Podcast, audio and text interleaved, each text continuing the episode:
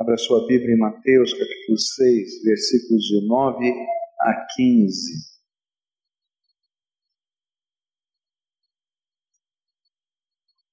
Diz assim a palavra do Senhor: Vocês orem assim, Pai nosso que estás nos céus, santificado seja o teu nome, venha o teu reino Seja feita a tua vontade, assim na terra como no céu. Dá-nos hoje o nosso pão de cada dia. Perdoa as nossas dívidas, assim como perdoamos aos nossos devedores. E não nos deixes cair em tentação, mas livra-nos do mal, porque Teu é o reino, o poder e a glória para sempre. Amém. Pois se perdoarem as ofensas uns dos outros, o Pai Celestial também lhes perdoará. Mas se não perdoarem uns aos outros, o Pai Celestial não lhes perdoará as ofensas. Jesus está respondendo a uma pergunta dos seus discípulos.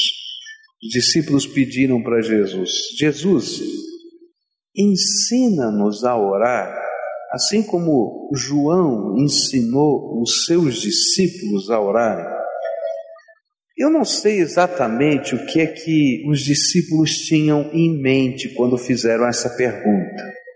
Será que eles queriam aprender uma maneira poderosa das orações funcionarem? Porque eles estavam vendo tantos milagres de Jesus acontecendo.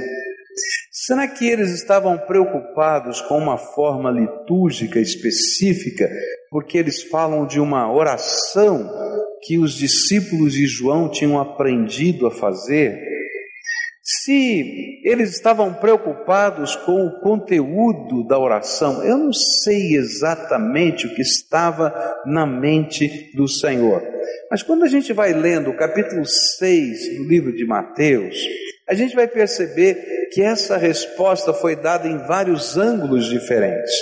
Ele vai primeiro falar sobre ah, o significado, como orar, que você entra no seu quarto, fecha a porta do seu quarto, que você não usa vãs repetições, como os pagãos fazem, que você abre o seu coração nos segredos da sua alma, assim como é, Deus vai abrir os segredos do céu em revelação, falando ao nosso coração enquanto a gente estiver orando. Mas chega agora no versículo 9, ele diz assim: Eu vou explicar para vocês como eu oro.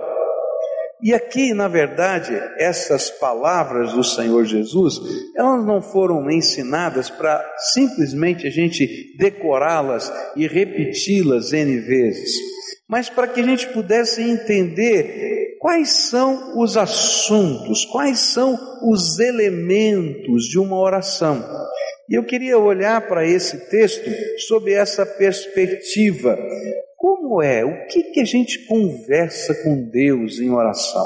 Quais são os assuntos? Quais são os elementos da oração?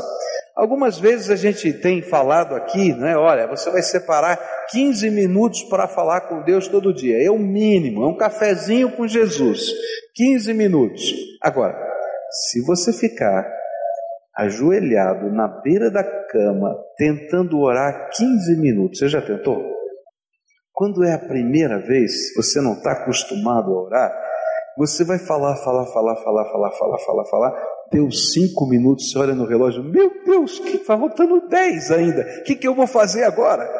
Porque a gente não entende, a gente imagina que oração é um monólogo com Deus, a gente fica falando somente das nossas necessidades, dos nossos problemas, e de repente Jesus vai ensinar para a gente um método de oração, uma maneira de orar. E ele começa dizendo assim: Pai nosso que estás nos céus, não sabe a oração, olha só, Repita aí: Pai nosso que estás nos céus, santificado seja o teu nome. Interessante que Jesus está ensinando a gente a começar a nossa oração adorando a Deus. Como é que a gente começa a oração? A gente começa a adorar ao Senhor. Ora, que significa essa expressão? Santificado seja o teu nome. O nome de Deus já não é santo por natureza.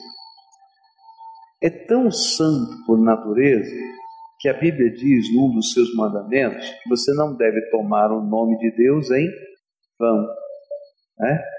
O nome de Deus escrito nas Escrituras é Yahvé. E os tradutores da Bíblia tiveram tanta preocupação que a gente não tomasse o nome de Deus em vão, que traduziram pelo sentido do nome, quer dizer Senhor. Toda vez que aparece a expressão Senhor na Bíblia, especialmente no Velho Testamento, você está lendo ali, pode transliterar o nome de Deus, Yahvé. Isso foi a mesma preocupação dos judeus de antigamente, que trocavam as vogais, porque o hebraico não tem vogais. E num determinado momento da história, como eles estavam perdendo a língua, eles vocalizaram o hebraico. E eles então trocaram as vogais de Yahvé pelas, pelas vogais de Adonai, para que se você lesse aquele nome, não tomasse em vão, porque ia ser diferente do que deveria ser, e lembrasse que no lugar você deveria falar Adonai, para não tomar o nome de Deus em vão. Mas se o nome de Deus é santo e se Deus é santo por natureza, então o que, que significa essa oração? Pai nosso que estás nos céus, santificado seja o teu nome. É que toda vez que a gente entra em oração, a gente começa a orar, a gente entra na presença de Deus. E quando a gente entra na presença de Deus, eu preciso lembrar quem está ouvindo a minha oração, quem Ele é. E eu estou dizendo, santificado seja o teu nome, para que eu mesmo entenda quem é aquele que está ouvindo a nossa oração. A figura mais forte que eu tenho na Bíblia para você entender isso é aquilo que está acontecendo em Isaías capítulo 6. Isaías capítulo 6 conta a história do profeta entrando no templo. E quando ele entra no templo para orar, ele tem uma visão. Deus se revela a ele. E ele vê Deus assentado no seu trono. Ele vê o manto da sua glória enchendo todo aquele ambiente. Ele está dizendo que a glória do Senhor estava enchendo aquele lugar. E quando ele viu aquilo, ele percebeu aquilo, ele entrou em pânico, não é? E ele disse: Ai de mim, porque estou perecendo porque eu vivo no meio de um povo de impuros lábios e eu tenho impuros lábios. O que ele estava vendo era a santidade de Deus, a grandeza de Deus, a glória de Deus, a majestade de Deus. E é por isso que Jesus ensina-nos a orar, lembrando-nos quem é aquele que está ouvindo a nossa oração o Deus Todo-Poderoso que se assenta no seu trono, o Santo Senhor. E ele diz para a gente que o primeiro ato da nossa oração deve ser um reconhecimento de quem é o Senhor.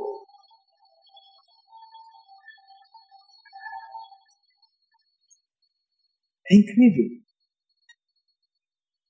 Há uns 10 anos atrás, eu li um livro que falava sobre as galáxias.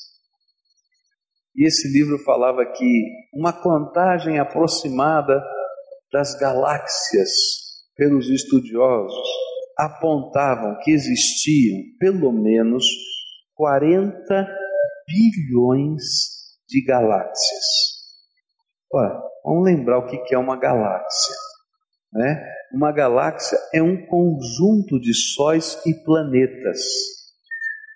Por exemplo, o nosso planeta está em torno do Sol, né?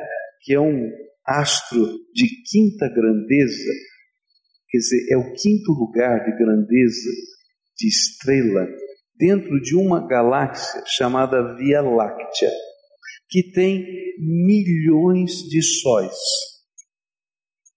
não sei quantos planetinhas em volta e astros em volta desses sóis. Aí os astrônomos disseram, disseram assim, há uns 10 anos atrás, existem pelo menos 40 bilhões de galáxias no universo. Recentemente, eu li um outro livro que dizia assim: não, os nossos equipamentos melhoraram e nós imaginamos que existam 100 bilhões de galáxias. Que coisa incrível! É imenso. Não dá para a gente acreditar. Agora, sabe o que é tremendo? É que o Deus com quem eu falo é aquele que criou do nada mais de 100 bilhões de galáxias, porque o homem não consegue nem contar o número das estrelas dos céus. Esse Deus é tremendo, Ele é grandioso, Ele é santo, Ele é todo poderoso. Aí você olha para a imensidão do cosmos e de repente você pega um microscópio e vai olhar para as coisas mais pequenas da Terra. Na década de 40, acreditava-se que o átomo era o menor elemento da natureza. Por isso colocaram esse nome, átomo. Depois eles foram descobrindo, descobrindo que o átomo não era o menor elemento, porque ele era composto, por prótons e elétrons. E eles disseram: não, os menores elementos são os que compõem o átomo os prótons e elétrons. E hoje eles dizem: não, já existe muito mais coisa além de próton, elétron, eu nem sei o nome que já passou a minha fase de estudar física, não lembro mais. E o meu Deus é aquele que criou as coisas menores do universo e que organizou-as e que quando eu entro na presença dele em oração, é esse Senhor que está me ouvindo. E queridos, esse Senhor é digno de receber honra, glória e louvor. Isaías capítulo 6 fala que quando o profeta viu esse Senhor, ele não pôde fazer outra coisa tentar adorá-lo mas mesmo tentando adorá-lo, ele se sentiu o pior dos elementos da face da terra, porque os seus lábios eram impuros e ele não podia dar a esse Deus santo, tremendo, grandioso, um louvor digno. E ele diz: Eu não posso, eu vivo no meio de um povo de impuros lábios e os meus lábios são impuros. E aí é esse Deus santo, tremendo, grandioso, que manda um dos seus serafins levar uma brasa viva do altar e tocar nos lábios de Isaías para purificá-lo, porque ele quer ter comunhão comigo e com você. E oração é tempo quando nós glorificamos e adoramos o Senhor dos Senhores, o Rei dos Reis. Por isso, Jesus ensinou-nos a orar. A oração que ele ensina começa com isso com adoração. E um dos propósitos, queridos, é porque Ele quer que eu e você sejamos vasos puros, limpos, santificados, dedicados, consagrados ao Senhor. Há um símbolo muito bonito no Velho Testamento que era o símbolo da dedicação dos vasos que estavam no templo. É tremendo isso. Determinados vasos eram escolhidos para o serviço do templo. E esses vasos eram consagrados e dedicados à adoração ao Senhor. Eles eram santificados ao Senhor. E esses vasos não seriam mais usados para coisa alguma, a não ser para o louvor da glória de Deus. Eles não poderiam ser tocados de mãos impuras. A gente tinha que se lavar primeiro, se santificar para tocar nesses vasos. E toda vez que nós estamos orando, santificado seja o teu nome, na verdade nós estamos dizendo, Senhor, aqui tem um vasozinho sujo, um vasozinho complicado, meio quebrado, mas nós queremos ser um vaso que o Senhor possa usar para a tua glória, e eu quero santificar o teu nome na minha vida, e eu vou me tornar um vaso santificado para a glória do Senhor. E queridos, quando a gente começa a entender o sentido dessa oração, a gente vai entender que a nossa vida tem um propósito, a nossa vida tem um objetivo, a nossa vida tem um alvo, a nossa vida só tem sentido se ela for para a glória de Deus. E é por isso que Jesus começa nos ensinando a orar sem, olha, sempre que você orar, lembra quem é o Senhor que está ouvindo a sua oração? O Santo, o Todo-Poderoso, o Tremendo. E mais, que a sua vida possa ser para o louvor da glória dele. Orar, santificado seja o teu nome, tem implicações que vão transformar a nossa vida.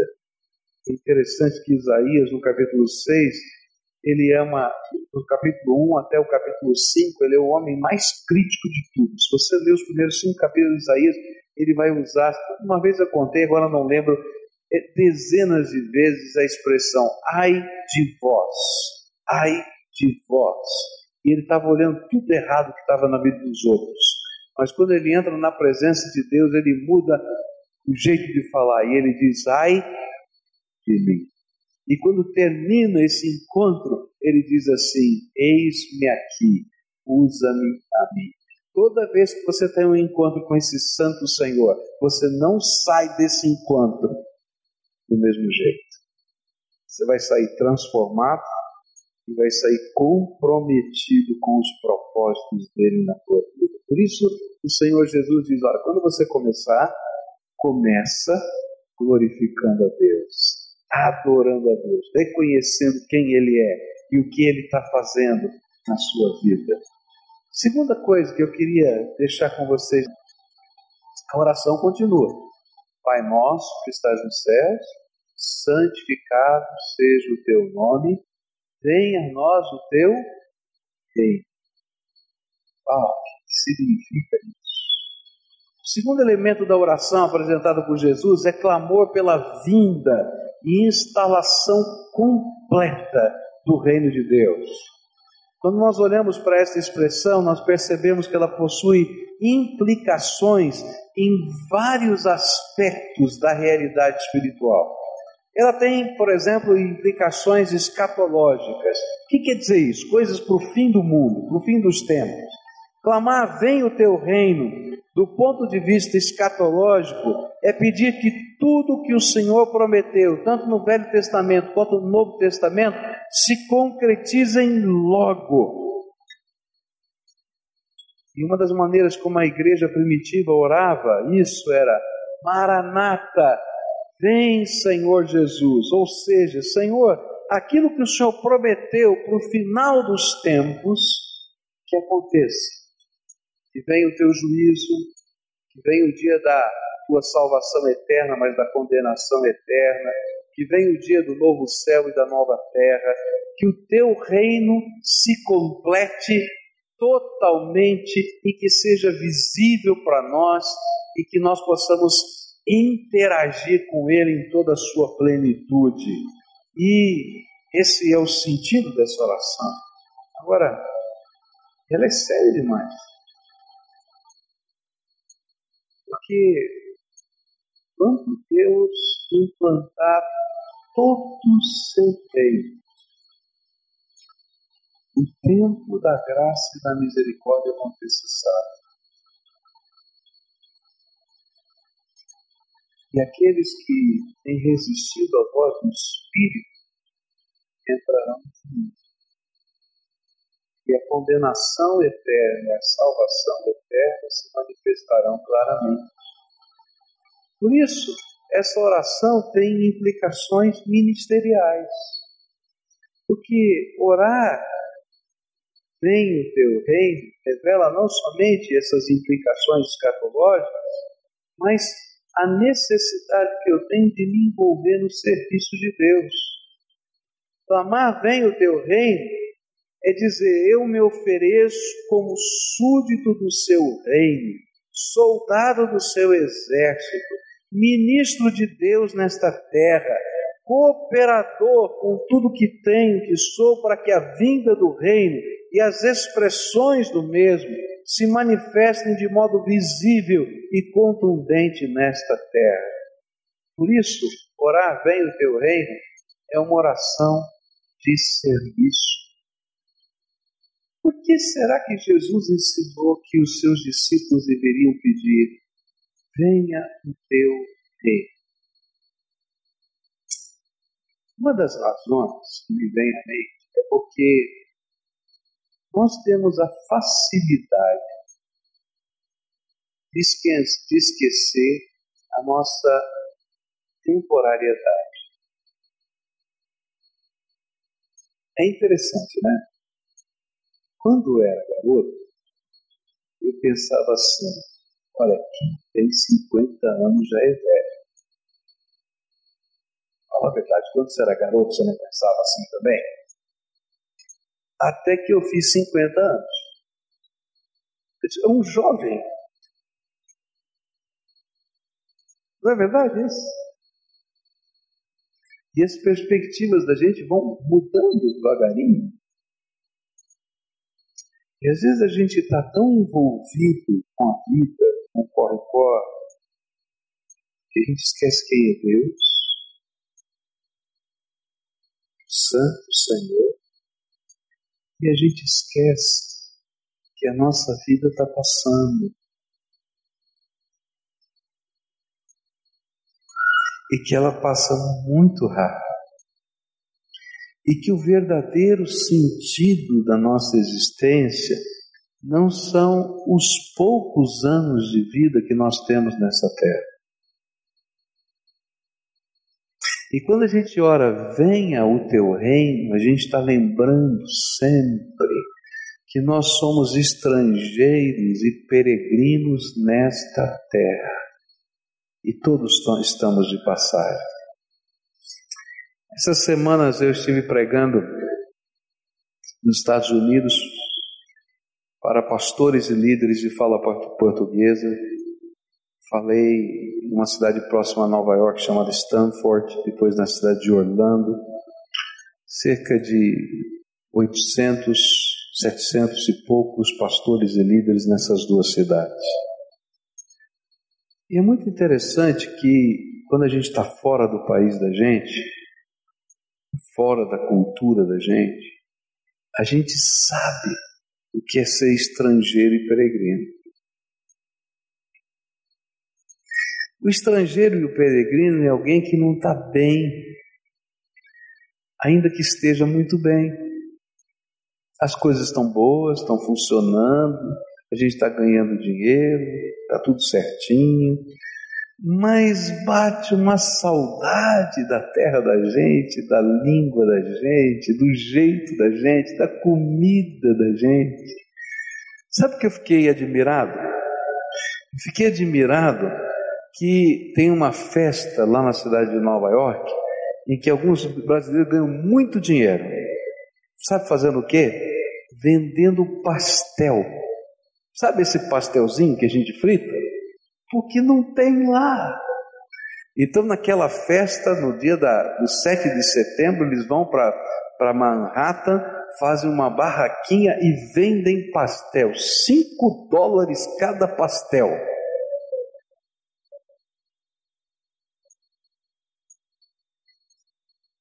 Só para montar a barraquinha pagam 20 mil dólares.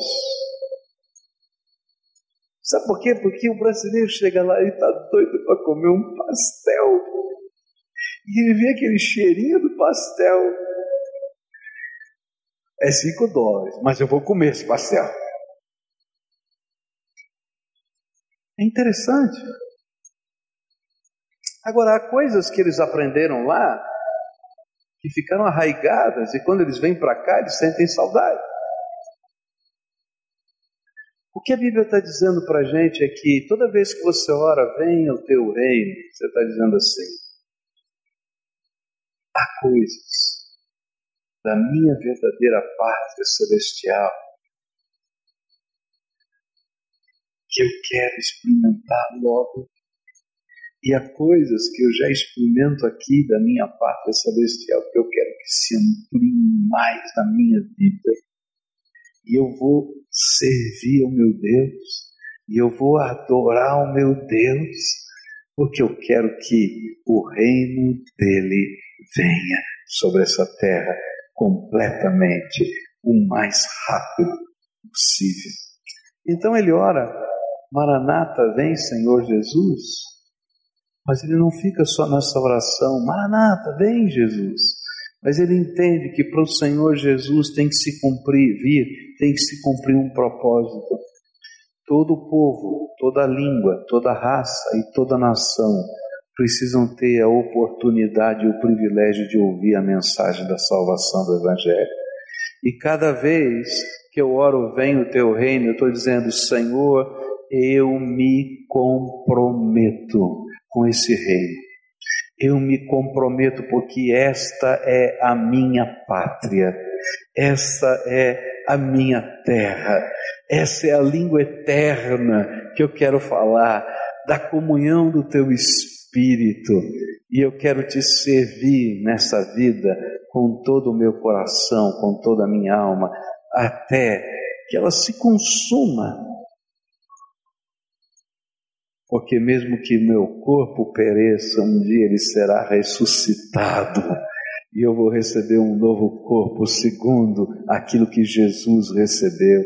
E mesmo que os meus olhos se fechem antes do corpo ressuscitar, eu vou estar à direita, ou à esquerda, ou atrás, ou na frente, mas vou estar com a boca no pó adorando o Senhor dos Senhores e Rei dos Reis, Senhor da minha vida nos lugares celestiais que Ele preparou para mim.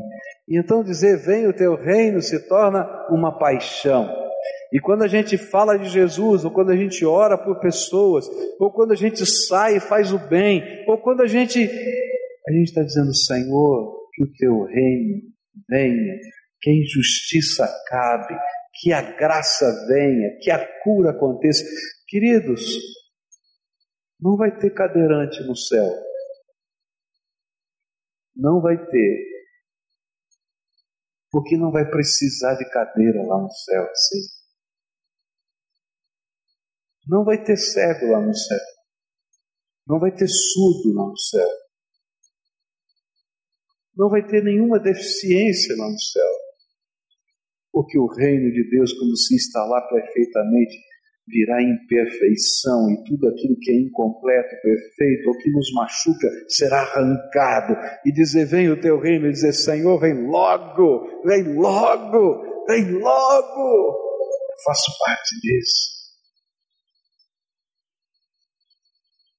Duas pedacinhos dessa oração aprendemos hoje pela manhã. Santificado seja o teu nome. Venha a nós o teu reino. Porque, queridos, se a gente não entender que a nossa oração não é apenas uma maneira mágica de afetar o universo, e muita gente acha que oração é isso uma maneira mágica de afetar o universo. Ou seja, se eu souber usar direitinho as palavras, alguma coisa vai acontecer. E eu vou controlar essas coisas. Mas Jesus começa dizendo o seguinte: não, querido. Quando você entra em oração, você entra debaixo do controle da autoridade do Senhor dos Senhores, do Rei dos Reis. E Ele é o Santo Todo-Poderoso. Ele vai ouvir a tua oração, Ele vai abençoar a tua vida. Mas primeiro você vai ter que entender que Ele está sentado no trono e que o reino é dele.